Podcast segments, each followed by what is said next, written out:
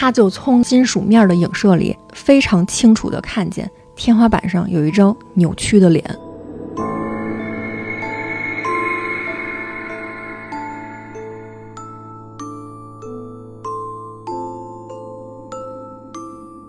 对他重复着说一句话，在这一瞬间，这个大哥一下汗就下来了，因为这个声音他太熟悉了，是他听了好几个礼拜的那个声音。这回呢，他终于听到了一个超高清版，那个声音是在对他说：“好烫啊，好烫啊。”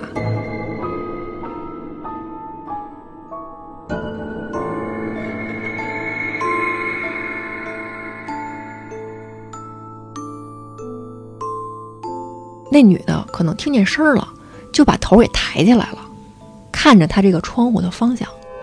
他借着这个昏暗的路灯啊，离得非常远，他看不清那个女的长什么样，就觉得在月亮底下是惨白惨白的一张脸。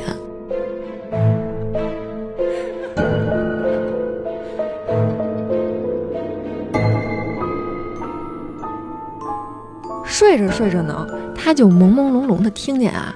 有高跟鞋的声音，由远及近的，好像是从下面走上来了。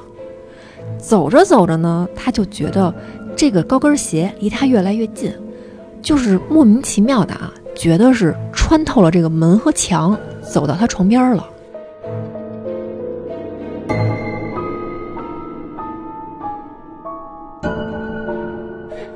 他就把这个打火机给摁开了，就在这个火苗。